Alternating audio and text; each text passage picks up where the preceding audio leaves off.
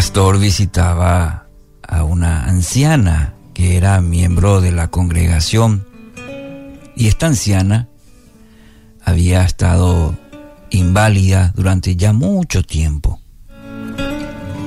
Lamento mucho eh, haber llegado hasta ahora, le dijo a la anciana, pero he tenido que recorrer todo el pueblo antes de venir. Yo también, pastor, acabo de recorrer todo el pueblo. ¿Cómo es posible? le dice el pastor.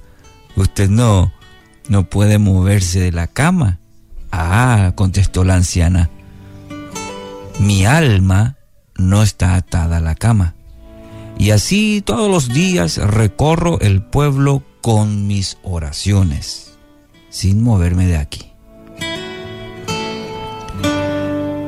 Qué preciosa respuesta y qué vida de oración eh, ilustrativa para todos nosotros. Efesios 6:18. Oren en el Espíritu en todo momento y en toda ocasión. Manténgase alerta y sean persistentes. Sí, sabemos que la oración es la mayor bendición del cristiano es el medio por el cual podemos tener comunión con Dios. Podemos hablar, podemos escucharle a Él en los tiempos de oración, en los momentos de oración. Y representa la vida misma del cristiano, porque si no la practica, si no lo vive, es muy débil. Eh, la, la, la oración, asimismo, también es la vida del, del creyente, del cristiano. No existen barreras para una vida de oración.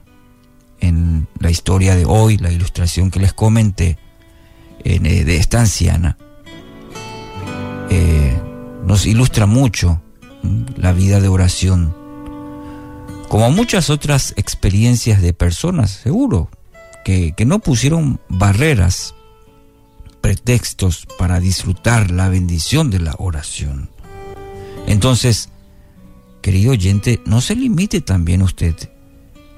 No se limite a algunos momentos de oración, unos pocos minutos para la oración, o simplemente como una actividad religiosa. Usted puede, y diría yo, debe experimentar la paz, la fortaleza, la dirección y una profunda relación con Dios a través de la oración. Para lograr esto, recuerde algo muy importante. Ore en todo momento. No haga un ritual, no haga de la oración un, acto religioso. Haga de la oración una experiencia maravillosa, diaria, eh, estando en el trabajo, en el estudio. Quizás usted esté, esté manejando. Hable con Dios. Ore en todo momento. Qué bendición maravillosa la oración, como diría aquella cancioncita. Bendita es la oración. Yo puedo hablar con Dios orando. Entonces, en todo momento. Otro aspecto, en toda ocasión. No solamente cuando esté atravesando de repente algunas dificultades. No, cuéntele todo a Dios. Hable con Él de todo. Sí, de todo, los detalles, lo que ocurra en su vida. Cuán agradable es cuando, ya sea un familiar cercano, un hijo, un cónyuge, podemos entablar una conversación y podemos hablar de todas las cosas.